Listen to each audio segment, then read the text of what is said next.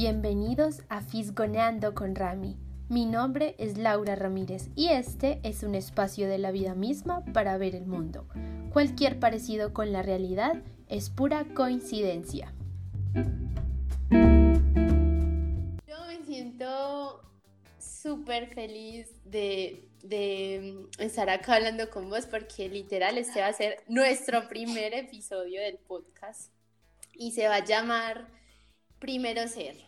Y bueno, ¿por qué Primero Ser? Porque justamente estaba hablando con mi amiga, con mi mejor amiga, Natalie, y estábamos hablando como de, como que, bueno, ¿qué es lo que uno está buscando en la vida en este momento? O sea, nos, nos hemos conocido por tantas etapas de nuestra vida.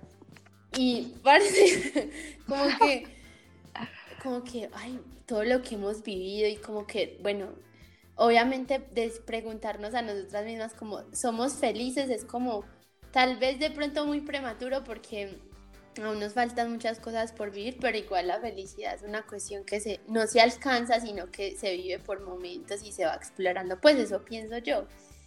Y bueno, en el día de hoy, eh, muy feliz por ser mi primer episodio del podcast Fisgoneando con Rami tengo a una persona que quiere un montón, que está aquí, pero con unos nervios de funda, con pánico escénico. Y bueno, ella se llama Natalie Salazar y es, es como mi amiguita de toda la vida.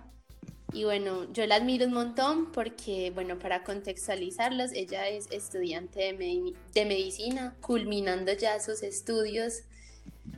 Y, y bueno, nada, ya iremos contando como toda su vida, mi vida y el por qué quisimos llamar este podcast Primero Ser. ¿Por qué salió ese Primero Ser? ¿Cierto? Entonces, Nati, bienvenida.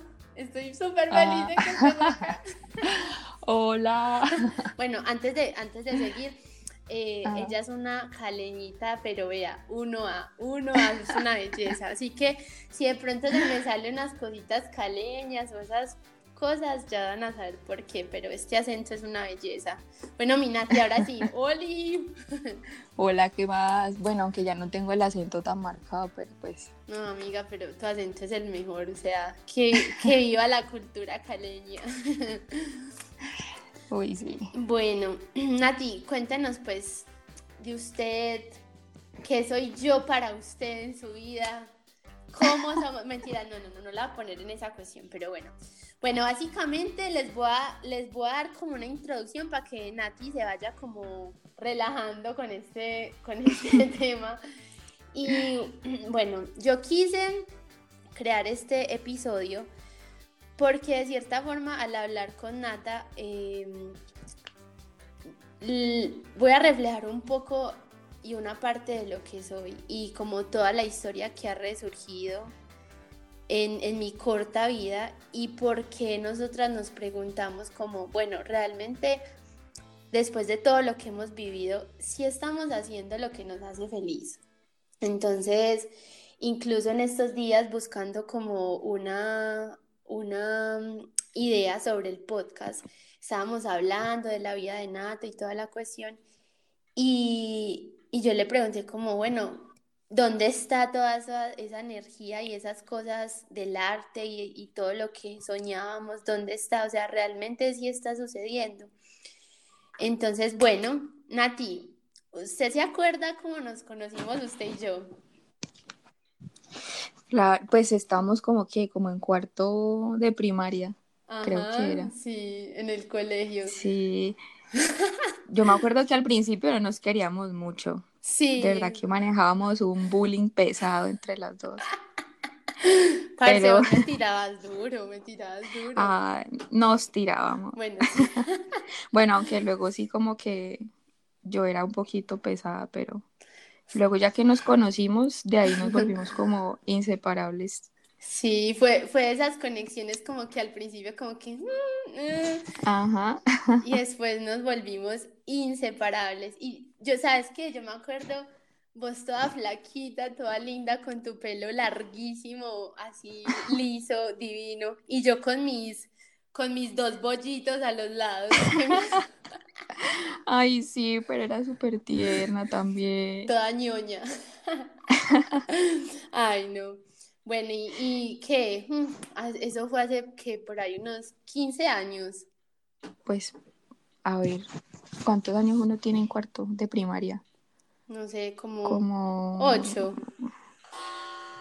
como ocho o nueve años. Sí, ¿y cuántos tenemos? 22. 22. Bueno, a mí no me Sí, pregunte por fue qué. como, eso fue como hace 18 años, ¿no? Sí, Espérate sí. que se me olvidó sumar y restar. Bueno, ¿y qué te iba a decir? Bueno, básicamente Natalie y yo estudiamos desde cuarto juntas en el colegio. Todo el colegio pues fue con ella. Nos conocimos las duras, las buenas, de todo. O sea, pasamos por un montón de, de, de estados y crecimos juntas realmente. Fue como siempre la conexión entre, entre las dos. Y recuerdo que siempre éramos, éramos muy unidas porque nos gustaba mucho como, como todo lo, lo social, la música, el arte. Eh, recuerdo que hasta incluso una vez fuimos a clases de guitarra juntas, Ah, sí, sí, sí. aunque usted duró más Fuimos que a... yo. Ah, sí, yo estaba, yo estaba antes y duré un poquito más. Sí, sí. Pero me, ac- me acuerdo también cuando fuimos a esa cosa a cantar en inglés. Ay, sí. Ay, qué pena. Sí, a mí siempre me gustó cantar y, y, y las dos nos iba bien en inglés y la profe nos dijo como, ay, ustedes cantan muy lindo, vengamos para un concurso, para un concurso de canto y vea, nos fuimos las dos. Y, o sea, la canción que cantábamos era una de Jason Mraz, eh, Lucky. Ah, sí. Lucky, sí. La versión como con Jimena Sariñana era más bacana. Ah, sí, sí. Pero pues tocaba cantarla toda en inglés, entonces Ajá. hicimos la otra versión. Y, y recuerdo que llegamos lejitos, fueron como dos o tres presentaciones, eso todo el mundo en el colegio nos, era, nos lamboneteaba. No, la Mary que decía, no, es que ustedes cantan hermoso, está muy afinada. Ay, sí, yo me acuerdo. Y yo decía, no, o sea, el primer, la primera vez que pasamos éramos como dos grupos o sea, Sí, y luego al final eran cuatro grupos y quedamos de cuartas, ¿no? uy, Pues, sí, eso, eso era súper extraño, pero bueno, pasamos muy bueno. Yo pienso que nuestra época en el colegio fue súper chévere. Y bueno, a- a- bueno, se me olvidó, se me olvidó como contextualizar, pero yo nací en el municipio de Marinilla, acá en Antioquia, pero a los dos años me fui a vivir al, a Jamundí Valle, que es como a 15 minutos de Cali, entonces bueno, por eso eh, yo soy también, por decirlo así, caleña, porque, o sea, yo no tengo acento, pero es que yo estuve 16 años de mi vida en Cali. Y, y bueno, realmente eh, el valle es, a mí me encanta, o sea, a mí me fascina la gente, me fascina el sabor, me fascina como todas las experiencias que yo logré vivir en este, en este lugar, toda la- o sea, como que es tan lindo sentir que uno es de dos partes, porque Mm. uno logra como conocer lo mejor de dos mundos, ¿no? Y, sí, y realmente pasamos muy bueno, ¿no?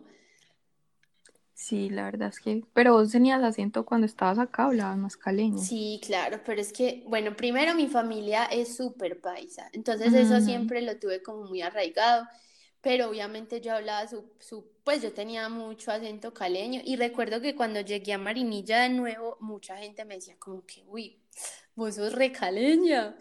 Y, y, y obviamente yo decía como que no, pues, o sea, yo soy lo menos caleño que existe en esta tierra, pero pues como que... Bueno, pasó todo.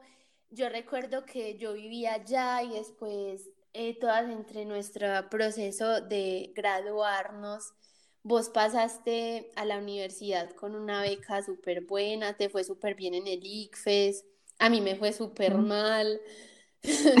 Yo me acuerdo que cuando salieron los resultados del ICFES yo era llorando y, y, y vos eras llorando de la felicidad con otra amiga que tenemos. Lo peor es que ese día lo vimos juntas. Sí. Estábamos las tres como que, "Hue puta, ya salió el resultado del ICFES. Ajá, Corra a verlo y qué miedo para abrir esa cosa, ¿no? total. Cállate. Y, y yo me acuerdo, Nati, que, que vos siempre decías como, bueno, aquí llega lo de, lo de esta relación tan artística que hay, es que yo me acuerdo que tú me decías como, no, eh, yo como sea quiero pasar a la universidad pública, a la Universidad del Valle, yo quiero estudiar sociología o bueno, todo ese tipo de mm. cosas, pero vos también tenías como una pasión y era la medicina. Y a vos te fue también en el, también en el ICFES que lograste coger una beca, también la empresa de tu papá te ayudó un montón y pues de la nada te gradu o sea, literal, nosotros llegamos de la excursión y Natalia ya estaba comprando cuadernos, ¿cierto? sí, yo llegué de la excursión a hacer vueltas. ¿Y cómo? Eso fue... Sí, y amiga, ¿cómo fue ese cambio para vos? O sea, para vos no fue duro como, como de una empezar la universidad, como que ni siquiera tener ese espacio de, de, de como que, uy, voy a calmarme un poquito. Pues sí, uy, a mí me dio durísimo, pues ese primer semestre fue traumático. Sí, porque... Yo recuerdo, o sea, primero como que me hacía mucha falta los amigos del colegio, es como que, o sea, yo, nosotros en el colegio éramos, re estúpidos, o sea, nos reíamos de cualquier cosa, recochábamos, eh, éramos el peor salón de todo el colegio, como le dicen a todos. Y yo entré al cole a la universidad y, yo tenía un grupito de amigos, yo decía como que bobadas y nadie se reía y era como que todo, yo como que bueno. y obviamente las materias eran súper duras, entonces no me fue tan bien al principio. Entonces fue, pucha, yo lloraba todos los días, no te miento, lloraba todos los días. Yo decía, yo no voy a ser capaz. Uy, qué duro. Pero pues ya como que al final yo dije, no, pues tengo que terminar. Y... ¿Qué te iba a decir? Y aparte que es que me parece medicina no es cualquier carrera. No, y, yo, no, igual el cambio en general, pues a mí se me hizo duro. Pues igual nosotros no es que vengamos así como del mejor colegio, fue pucha que me enseñaron de todo. obvio. Entonces, obvio, yo, yo veía a mis compañeros que eran de colegios así como de pance. Ajá. Y, y yo decía, y les iba re bien desde el principio. Sí, claro. Así, no, esto yo como que yo lo vi en el colegio y yo, ¿qué? O sea, vos viste eso en el colegio y yo aquí sufriendo. Y nosotros sufriendo con lo básico, nosotros veíamos Ajá. lo básico. Uy, sí, re. O sea, yo no sé, yo no sé cómo hubo gente que, que le fue bien en, en el ICFE, porque es que en serio no veíamos nada. Sí, total. Y, Pero pues... Y por ejemplo, vos sentiste que hubo algo que tú me dijiste en estos días y es como, como que yo me olvidé de que yo era una adolescente, o sea, yo me olvidé de que era joven y de que tenía que vivir un montón de cosas, o sea, ¿cómo fue eso para vos?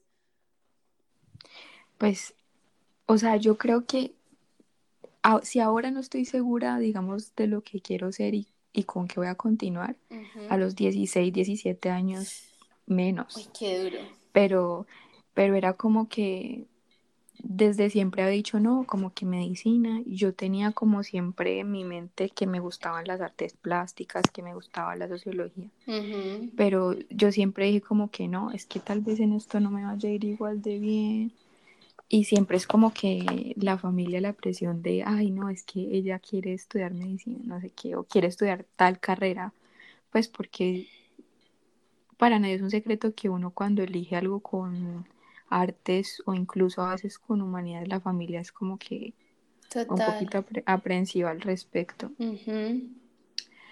Entonces, pues yo me fui yendo y pues y, y yo me encerré en lo que había dicho y y decidí irme por ahí, pero realmente yo no estaba 100% segura. Y cuando entré, menos. O sea, yo decía, ¿yo en qué me metí? Uy, me imagino. Y, y, horrible, fue horrible. Y aparte, pues... que tú además quieras como, por decirlo así, el orgullo de la familia. Y también en cierta parte había una presión familiar, ¿no? Pues sí, había presión. Pues sí, sí, yo la sentía un poquito la presión. Porque Pero pues o sea, como que entré con esa misma presión y dije, no, tengo que terminar porque yo ya dije esto y yo lo que más o menos empiezo lo tengo que terminar. Sí. Pero digamos que en el camino me fue gustando y, y yo dije, bueno, pues ya, ya cuando me empezó a ir un poquito mejor, yo dije, bueno, tal vez esto sí es lo mío, no sé qué. Claro. Pero pues era demasiado como el esfuerzo que se tenía que hacer como para que uno lograra ver que te estuviera yendo bien. Pero yendo bien no, no tanto como en el sentido de que, pucha, estoy aprendiendo demasiado, sino que siempre es esa presión por la, por la nota y por, y por el promedio y por, bueno, miles de cosas que, que realmente no, no vale la pena como que prestarle tanta atención. Sí, total. Y, ¿qué te iba a decir? Eh, como este hecho de que uno a veces estudia por estudiar y por aprender las cosas y después cuando te das cuenta de todo lo que practicaste y, estudiaste, digamos, en primer, segundo semestre, ahora como que, ay, parce, eh, yo no me acuerdo de eso. Y, y uno fácilmente vive una vida, o sea, yo no lo quiero hacer ver como o sea, malo, pero uno sí a veces como que se, se pierde del rumbo y de lo que el ser quiere y busca, o sea, como que hace, a veces literal es súper imposible no maquinarnos y vivir como en un constante trajín que nos bloquea como de lo que realmente queremos porque queremos suplir necesidades que obviamente pues nosotros nos creamos, la sociedad nos crea, nuestros mismos vacíos y como toda esta cuestión, ¿cierto? Mm. Y, y, por ejemplo, en mi caso fue totalmente diferente a lo de Nata. Y es que en cambio yo sí me tomé, yo recuerdo que yo, pues a mí me fue muy mal en el ICFES y lo que pasa es que en Cali el ICFES sí es una cuestión muy importante. Acá en Antioquia es importante si a vos te va muy bien, pero si, si, si vos si vos quedas como por la mitad entre un puntaje bien o X, pues no, o sea, no importa porque acá uno normalmente hace los exámenes de admisión, sobre todo, digamos, en la, en la Universidad de Antioquia o en la Nacional.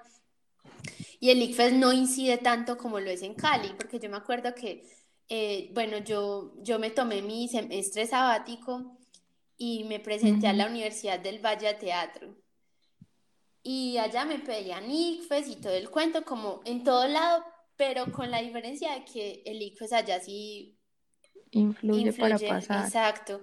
Entonces yo me presenté, yo tuve una experiencia de tres días bellísima, me encantaba el teatro de la del Valle y toda la cuestión, pero no pasé. Y fue como que, fue pucha, nada se me está dando, nada, o sea, no se me dio el ICFES, no pasé a la del Valle por el ICFES y pues obviamente como en ese trajín de mis papás quererme ver haciendo algo, eh, me pusieron a hacer como a prepararme otra vez para el ICFES, me preparé, hice el ICFES otra vez, otra vez y me fue peor. Saqué peor puntaje. Ay, no. O sea, eso fue horrible. Yo decía, no es increíble. Yo me acuerdo. Mis papás pagaron un platal para que yo sacara un mejor ICFES y me fue peor. Yo no sé si esto es una ruleta o qué. Bueno, entonces yo me acuerdo que como en todo, vos ya estabas en la universidad full entregada, entonces obviamente ya todos nuestros compañeros en su rumbo, vos en tu rumbo, entonces como que yo estaba como que, ¿qué hago? O sea, ¿qué hago con mi vida? Y recuerdo que acá en Marinilla, pues yo tengo el director de teatro girante, Javier, él fue novio de una tía mía como por 10 años. y pues yo lo conozco desde pequeña, entonces yo obviamente conocía el teatro, ya había incluso venido a ver obras y, y, como que dije, bueno, como que a mí me gusta el teatro, entonces le dije, ah, ¿qué, ¿qué, tal si voy un mes y veo qué tal, cómo funciona el teatro con ustedes, Tiki? Bueno, yo soy de cosas así súper instantáneas y le dije a mi mamá, mami, me voy a ir un mes para Marinilla, pero yo vuelvo en un mes, Tiki. Y llegué al teatro y fue como, ¡pum! Como, yo escribo este momento como un Big Bang en mi vida, porque literal fue un cambio de vida rotundo, porque una vez yo llegué al teatro, yo me enamoré del teatro, de las personas, del pueblo, del clima, de la cultura y un montón de factores que influyeron como para que al mes de estar allá en Marinilla, yo llamara a mi mamá y le dijera, mami, me voy a quedar. Y eso fue súper loco. Incluso yo me acuerdo cuando te conté y vos era como, ay, pues no, qué chévere, pero como que loco. Qué triste. También qué triste, porque obviamente eso significaba una separación bastante Obvio. brava. Pero pues yo sí sentía que estabas como muy contenta. Exacto. Como que era como lo tuyo, como que, puta, encontré lo mío. Sí, Porque si al principio estabas muy azarada, como que no sé qué hacer, no sé qué hacer. Como que el teatro fue la chispa. Total, entonces eh, era una cuestión como de que, bueno, realmente, o sea, si me está haciendo sentir este cambio tan rotundo en mi vida, pues es por algo. Bueno, aparte Mm, que en esos tiempos, pues estaba pasando por un cambio familiar también difícil, porque, por ejemplo, mi hermano se había ido para Bogotá a cumplir su sueño de músico y productor musical. Mi mamá y mi papá se estaban divorciando y yo me quería quedar en Marinilla, entonces eso fue como, como que mi núcleo y, y toda la, la, toda la, la fortaleza, digamos, que uno tiene en la vida, que es como, por decirlo así, la familia, se había, había pasado a otro plano porque ya mi familia estaba buscando cosas totalmente diferentes y pues ya no, ya no las estábamos buscando unidos, ¿cierto? Entonces también eso ujú, representó muchas cosas y yo estaba muy feliz, pero obviamente también sentía como, como ese vacío de, de que, bueno, también estoy perdiendo algo, estoy dejando atrás una vida creada en otro, en otra parte del país, con gente totalmente diferente, con, o sea, es, es, es un contraste súper bravo, pero muy lindo. mm, Y, y yo me acuerdo que, que hablaba con vos y vos eras con tu semestre y dele y trabaje y dele duro a toda esta cuestión. Y yo era apenas como literal trabajando en el teatro y esperando incluso a ver si me metía a la Universidad de Antioquia a estudiar teatro. Entonces, nada, pues como que al final decidí que, que entendí en cuanto a lo que yo quería, que yo podía hacer teatro, pues como que como algo que me complementara más, no como la profesión única que iba a tener o que quería hacer en ese momento. Y nada, pues decidí no estudiar teatro, pero seguí trabajando en el teatro, me, me empecé a involucrar y bueno, algo muy rescatable y es que siempre seguíamos en contacto, en contacto. Sí. Y eso era muy chévere porque Ah, pues eso es algo que con muchas personas no logré, no logré continuar. Y no es algo malo, sino que simplemente a veces en la vida uno, uno desconecta cosas con las personas y cierra ciclos. Y, y nada, pues vos eras como en tu proceso de la medicina y, y vos siempre eras como, no, qué rico, estás haciendo lo que, lo que, lo que, lo que vos siempre has querido. Pero yo también me sentía muy mal porque a la par, pues yo veía que mis amigos ya iban como en mitad o hasta incluso culminando carrera y yo sin siquiera empezar una carrera. ¿Vos, vos te acordás cómo, cómo yo vivía como, ay, no, pues sí, ahí voy, pero nada, no he empezado? Pues sí, yo, yo siempre te recuerdo que estabas como muy preocupada por eso. Y sí, como que demostrar la preocupación, no sé, como de tu mamá, por ejemplo, cuando entraste al banco, Ay. que ella dio como un respiro, pero luego como que, no, ya no voy a trabajar en el banco. No, es que veas, es Y que, se no.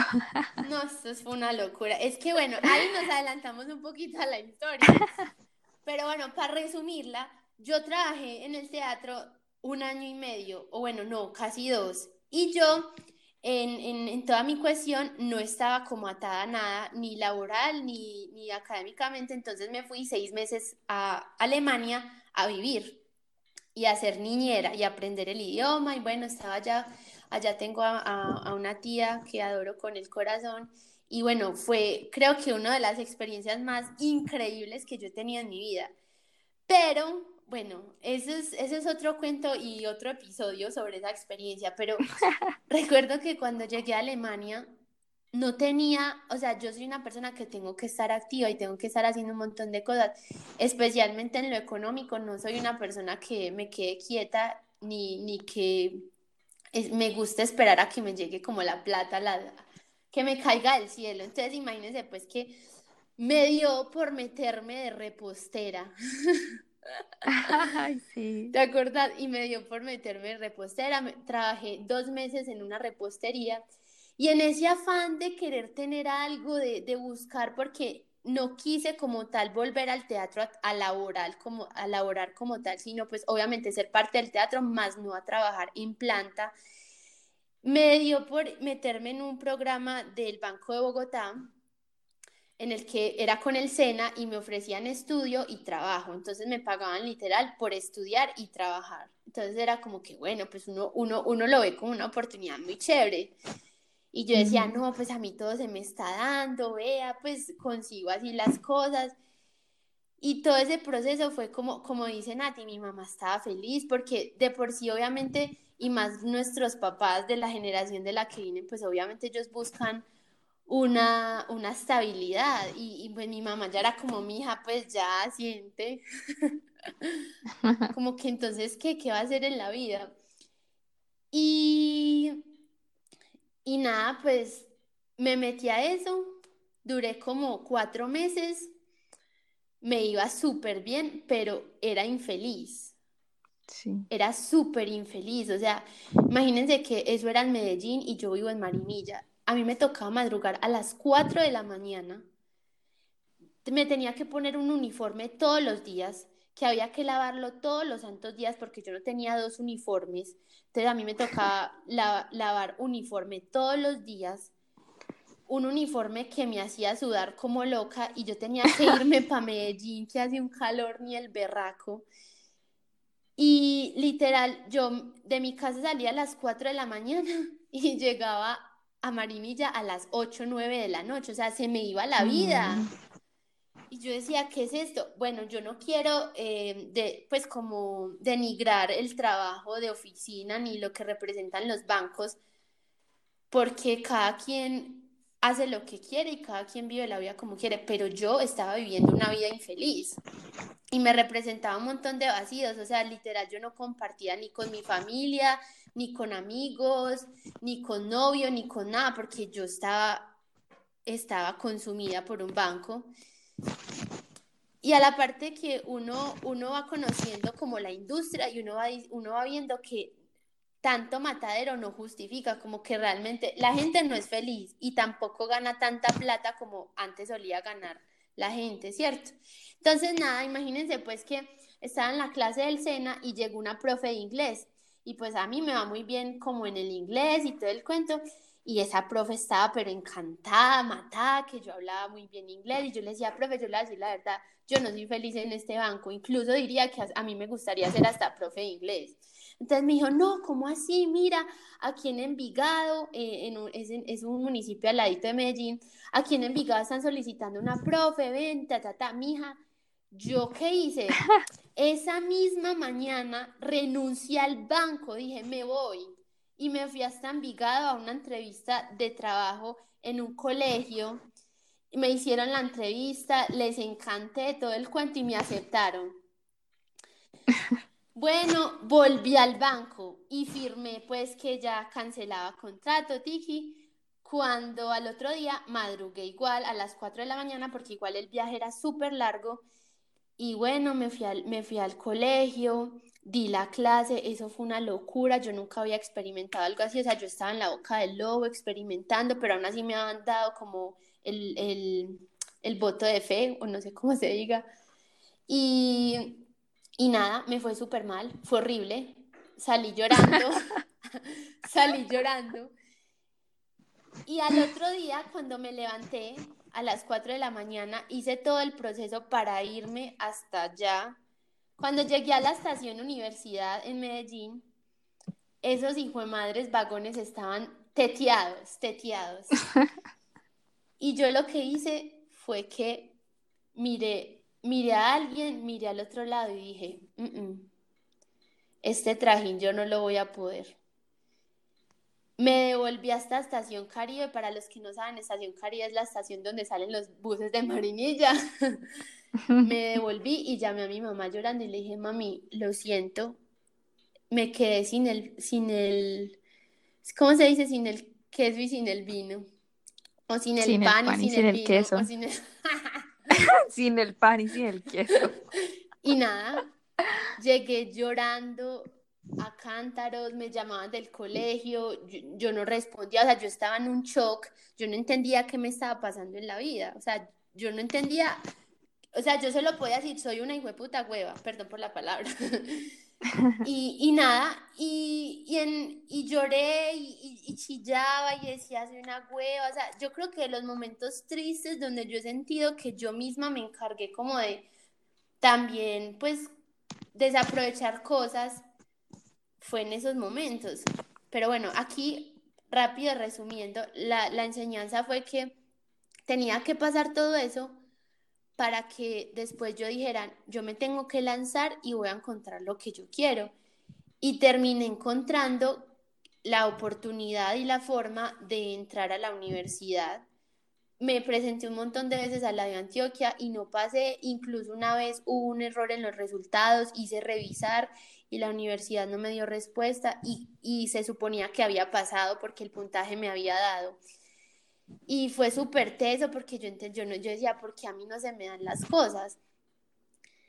Y nada, terminé entrando a la universidad. Poco a poco se me daban las cosas porque entonces en esta universidad yo podía estudiar pero a la vez trabajar y era lo que yo necesitaba porque yo también tenía que tener un ingreso y como que todo se empezó a acomodar. Y después empecé a encontrar las cosas que me gustaban. Y ahora en este proceso, bueno, yo ya llevo dos años y medio estudiando, ese proceso también, aunque me ha alejado de muchas cosas, incluso me alejó del teatro por, por obviamente tantas cosas pasando laboralmente y académicamente, eh, nada, esta cuarentena llegó siendo un otro Big Bang que despertó esas ganas de cantar, de tocar un instrumento, de crear este podcast, de de resurgir frente a tanto caos. Y ahí es cuando llega la parte tuya. que yo... No, y mira, que yo, yo siento también que, digamos, tú siempre has sabido que te ha gustado. Y es como el arte, el teatro, cantar, no sé qué. Pero no sé por qué, porque todos, bueno, uno también se incluye ahí, le ha parecido que en realidad eso no es un oficio o no es un trabajo. Sí. O no, pero realmente sí. Entonces, ese ha sido el problema. O sea, yo siento que siempre has sabido qué quieres hacer. Lo que pasa es que nunca lo has visto como algo. Como que solo, solo es eso. Ajá, exacto. Y como que uno piensa a veces como que la única forma de aprender es yendo a la universidad. Y no si te das cuenta, mira toda la cantidad de cosas que has vivido. O sea, has trabajado, has viajado, has viajado sola, eh, has renunciado, has dejado trabajos tirados, has hecho una cosa, has experimentado en teatro, no sé qué, cantando, haciendo miles de cosas. Y yo siento que, o sea, esa es la forma más eh, valiosa y, y más no sé, como la forma en la, que uno forma para aprender, de la vida, exacto. Así es que se aprende de la vida. No, no necesariamente yendo a una universidad, esa no es la única forma que hay para aprender.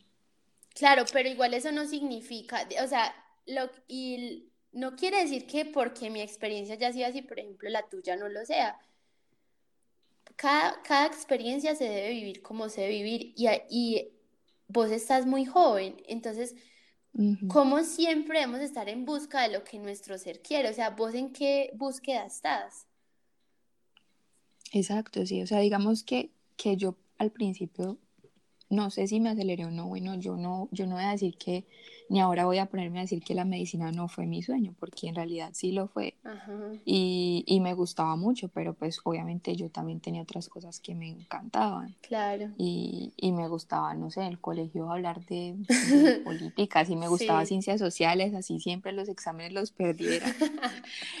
y me encantaba pintar y, y, me encantaba artes y me encantaba cantar, así me dio una pena horrible. y, y tocar, eh, tocar guitarra. Y tocar guitarra, exacto. Entonces digamos que yo, yo hice las cosas como al revés, como que empecé por esto, como que estudiar medicina, pero lo malo fue que siento que pasé mucho tiempo olvidando lo que me gustaba. Entonces como por el afán de que me fuera bien, no sé, yo me olvidé de que me gustaba leer, de que me gustaba tocar la guitarra, que me gustaba cantar, eh, no sé, leer otras cosas que no fuera medicina. Pero digamos que desde, desde hace un año para acá, como que yo empecé a, a, ver eso y decir, pucha, es que no he hecho nada más que estudiar medicina. Sí. Es como que mierda, o sea, y, y me trataba de acordar de cosas que había estudiado en segundo semestre y no me acordaba. Entonces yo decía, o sea, no me acuerdo de nada y me he dedicado a esto todos estos cinco años y resulta que, que las cosas se van olvidando, o sea, es súper mal agradecido porque si no lo practicas se va olvidando. Sí. Y entonces siempre como que un, un, profesor una vez me dijo como que, ay, sí, ustedes tocan algún instrumento o algo. Yo le decía, no, pues yo toqué guitarra, pero pues hace como mucho tiempo, le decía. Entonces él, él me decía, y, y, y aquí otra cosa hacer, no sé. Y yo no, pues yo me ponía a pensar, yo decía, no, pues nada más, como que de vez en cuando salgo y ya. Y él decía, no, pues la frase que le dicen a uno siempre es como que no, es que el que solo sabe medicina ni medicina sabe. Entonces yo dije, puta, sí. Uy, qué duro, sí. Porque realmente me he pasado cinco años estudiando medicina y no me acuerdo de muchas cosas. y no he aprendido nada más. Entonces, yo dije, no, entonces, como que aparte de eso, el último año como que uno empieza, a eh, conocer a mucha gente que, que ha sido acorde a los gustos que yo he tenido siempre y que tal vez me había olvidado. Entonces, oh, eso me, me, me, sirvió como para decir, no, ya yo tengo que hacer otras cosas porque pues no puedo pasar mi vida así, pues eh, solamente involucrada en algo y nada más. Entonces, desde, desde hace más o menos un año, eh, sí, como que he tratado de buscar esas otras cosas que me gustan. Entonces siento que, que estoy como en un momento eh, mucho más chévere de la vida porque ya no me preocupo tanto solamente por saber de medicina y aparte estoy aprendiendo otras cosas que también me gustan demasiado. Entonces, bueno, lo importante es como que no, no, no hay un orden específico para hacer las cosas. Exacto sino que simplemente pues cada quien va llevando su, su ruta y su tiempo de aprendizaje y no está mal. Y la única manera en la que aprendes no es yendo a la universidad. Incluso muchas veces en la universidad ti te enseñan cosas como para ser productivo y nada más. y, y, realmente no te enseñan a pensar, a ser crítico, como a mirar la vida de otras maneras, que es aún más importante. Total. Entonces, pues. Sí, pues. No, o sea, lo que dices es muy cierto porque, pues, por ejemplo, yo empecé a dar clases de inglés antes de entrar a la universidad. Y desde eso, eso ha sido mi forma de sustentarme y de ayudarle a mi mamá, por ejemplo. Y es increíble cómo yo he aprendido más bajo mi proceso empírico de dar clases que incluso lo que yo siento que me ha entregado la universidad. Y es muy triste mirarlo así porque, pues, o sea, pensa, vos estás dando tiempo de tu vida, plata que uno hasta ni tiene porque, o sea, pues, por ejemplo, la universidad privada es muy costosa. Y, y vas a ver y es como, o sea, hagamos, replanteemos realmente esos dos años y medio me han dado lo que yo pensé que una universidad, una carrera profesional me iba a dar.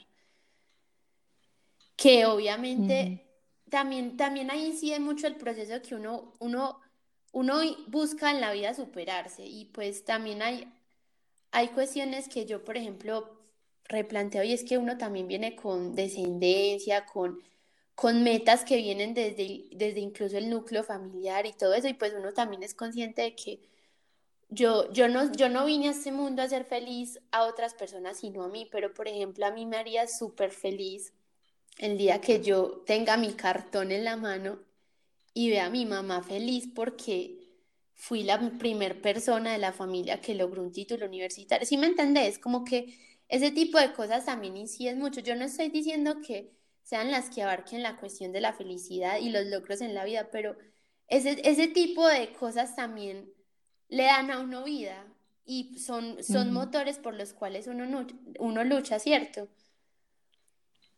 Entonces, sí. O sea, es importante, sí, pero uno, uno, pues una tiene que hacer las cosas también, pues porque a uno le nace. Obvio. Porque a uno le gustan y porque te hace feliz. Obviamente que uno termina siendo la proyección de los papás, de lo que ellos nunca fueron claro, o pudieron ser o que siempre quisieron ser y no pudieron. Pero pues digamos que uno debería hacer las cosas por uno y, y ya. Pero pues sí, obvio, eso también a veces influye muchísimo. Sí. Y creo que también eso, eso ha hecho que, digamos, yo haya logrado terminar este camino. Porque uno muchas veces piensa, no, ya, ya no aguanto más. Sí, muy cierto. Pero sí, eso como que esas personas lo impulsan. Total, es que... Te impulsan a hacer cosas. Independiente de, las, de las decisiones que yo he tomado en mi vida, mi mamá, por ejemplo, siempre ha estado ahí. O sea, mi mamá era la que me despachaba para irme para el banco, o mi mamá es la que aún sigue luchando conmigo y es como un trabajo en equipo por salir adelante.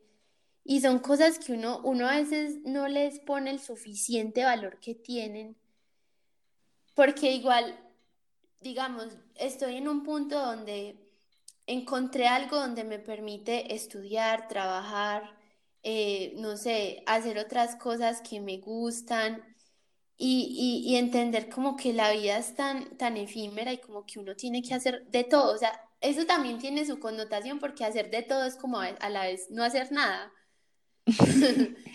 pues mejor.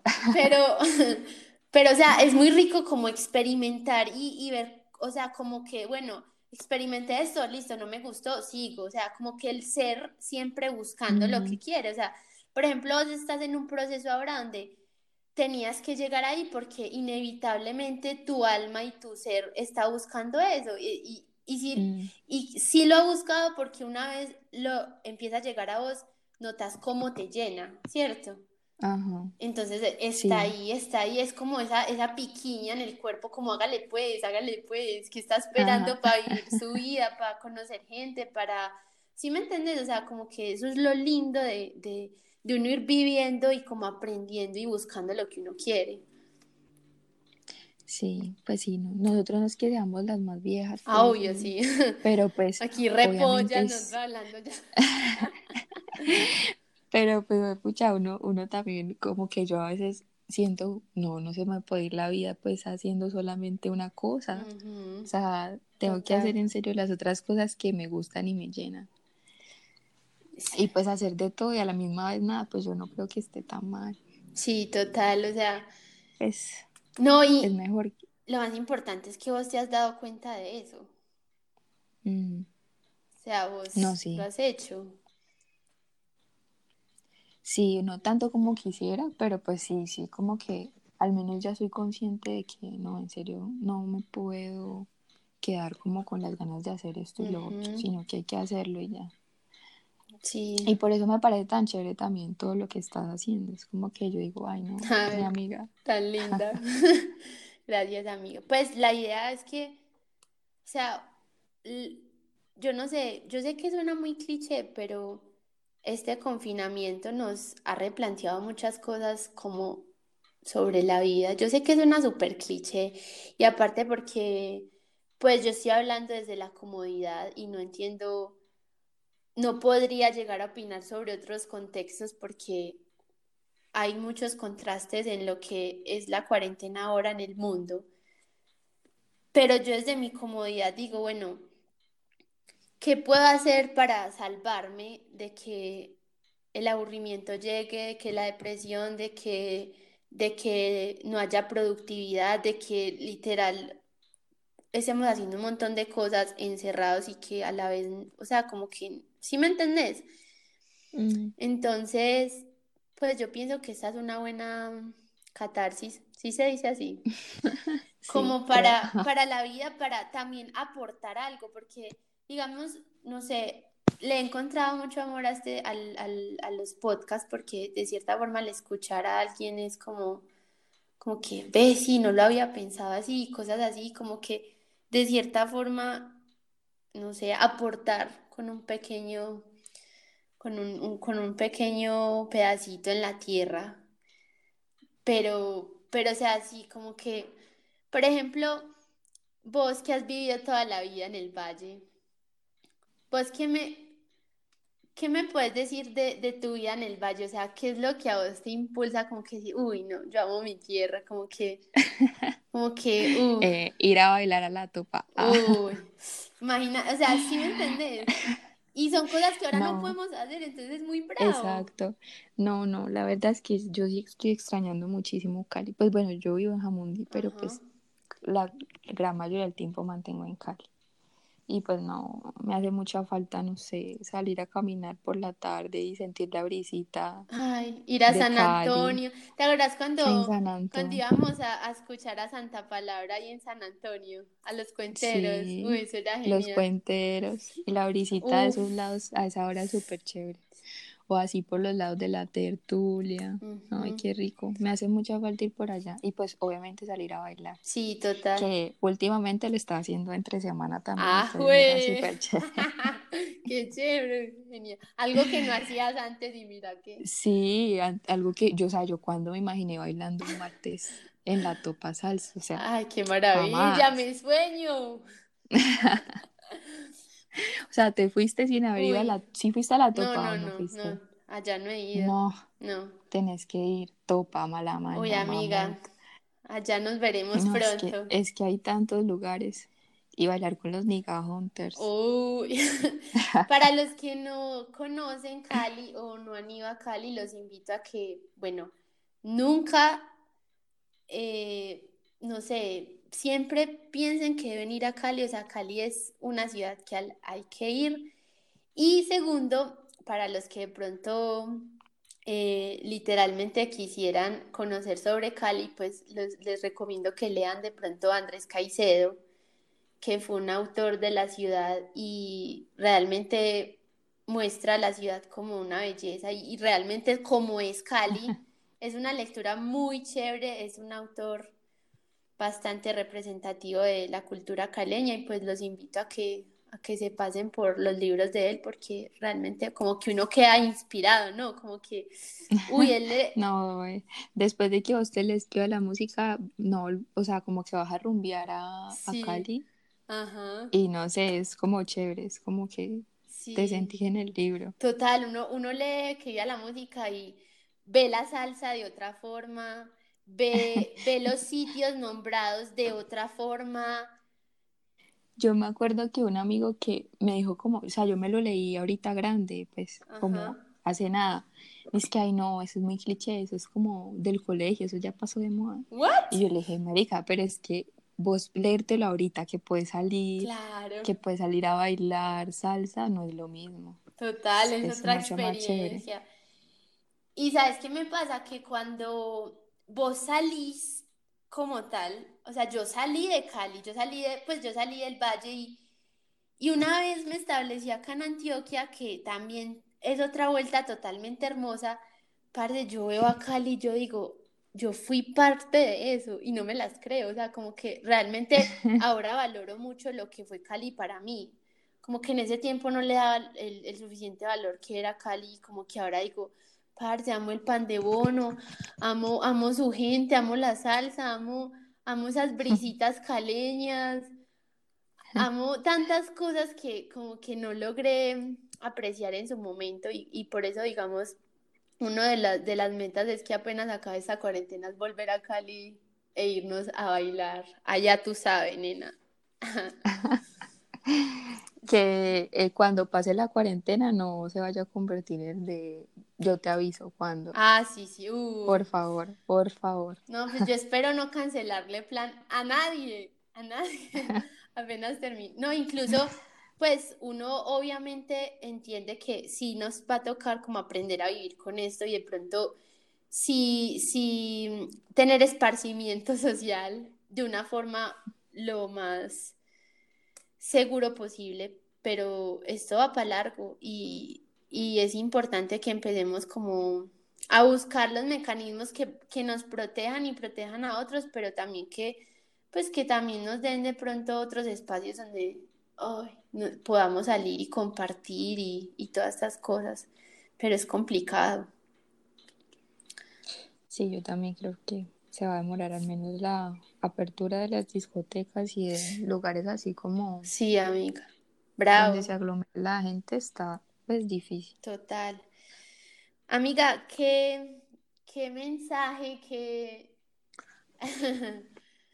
o sea, usted, usted siente que, que alguien que de pronto eh, quiera estudiar medicina, ¿qué consejo le daría? Ay, no, pues no sé. que lo piense bien. que, que mire si sí, si, si, No, mentira, si, si les gusta es muy, pues es, pues es chévere, pero pues es difícil, pues como todas las carreras, pues toca dedicarle, pero... Pero igual yo siento que ustedes disfrutan mucho a su manera, ¿no? Sí. O sea, su gremio lo disfruta. Pues la verdad sí, o sea, yo, a mí me gusta mucho ir al hospital y ver gente y ahorita en cuarentena es como que ha sido mi respiro, mi, lo que no me ha dejado que, que me vuelva loca, pero no, como en todas las carreras, yo pienso que, no sé, no sé qué decir. no, que cada, cada cosa tiene su mañita. Pues sí, cada cosa tiene su dificultad, su dedicación, pues. Obvio, y no todo va a ser siempre color de rosa. Y siempre es importante como que combinar tus otros hobbies, tus otras cosas. sí, amiga. O sea, yo siento que, digamos, yo no disfruté mucho la universidad. En mi universidad hay como muchas actividades y muchas cosas, casi todas las carreras diurnas, entonces la gente tenía muchísimo tiempo para hacer otras cosas. Claro. O siempre sacaba su tiempito para, no sé, estar en el grupo de canto, de boli, bueno, cosas y yo no lo hice, entonces yo como que, o sea, ya me voy a graduar, ya terminé la universidad y siento que no disfruté muchísimas cosas. Entonces siempre es como importante uno dedicarle a las otras cosas. Total. ¿Y qué, qué en qué te gustaría, te gustaría especializarte? No ni idea. Pregunta dura, difícil. No sé. Ay, pero amiga, pues qué rico igual. Eso uno lo va descubriendo. Y, no hay afán, hay que vivir el día a día. Sí, no sé, a mí me gusta como algo que me parece un poquito artístico, es la plástica. Entonces por eso me gusta. Qué rico. Pero no sé, a veces también me gustaría estudiar otra cosa también. No sé, toca ver. Acá en Marimilla tenemos muchos artistas plásticos. Tenés que venirte para empaparte. Mija, por acá la pongo a pasar, pero bueno. Nata, muchas gracias por, por haber sido parte, porque esto fue como, sí, como conocer, pero también dejar una reflexión de lado y, y es el siempre ser y como de que siempre confiar de que todo pasa por algo. Muchas gracias por, por ser mi primera invitada, porque igual esto no es fácil y esto es un proceso que que se irá acompañando y del cual se irá aprendiendo, pero en serio que gracias por llegar hasta aquí, por compartirnos tu historia, por eh, ser parte de mi historia y por nada, por permitirme de tu ocupado tiempo. amiga, I love you. Gracias, amiga, a ti. Te quiero mucho. Eres la mejor. No, yo, tú me diste una introducción muy buena y yo no te he dado mi introducción. Bueno, ¿qué introducción me vas a dar pues para despedirme? Yo no sé, yo soy re mala expresando mi cariño, pero tú sabes que tú también eres mi amiga de, del alma. Ay, Y siempre, siempre hemos estado juntas y tú sabes que a pesar de la distancia nosotros siempre como que seguimos siendo iguales y eso es lo más lindo de, como de la relación que tenemos. Así es, amiga. Eso es, eso es lo que más prevalece, que seguimos a pesar de la distancia y de, y de las etapas. Te lo Sí. agradezco en serio. Bueno, espero que les haya gustado este podcast. eh, que nada, que se den este tiempito para escuchar a otras personas, para incluso reflexionar sobre sí mismos y, y nada, gracias por apoyar esto, por apoyar esta locura y nos veremos la próxima. Nati, I love you. Muchas gracias. Yo también te quiero mucho, amiga. Gracias a ti. I love you. Mua.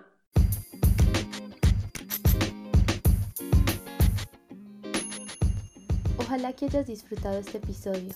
Recuerda que nos puedes seguir en todas las redes sociales como arroba fisconeando con Rami. Y si te gustó este podcast, no olvides compartirlo con tus amigos y familiares. Hasta la próxima.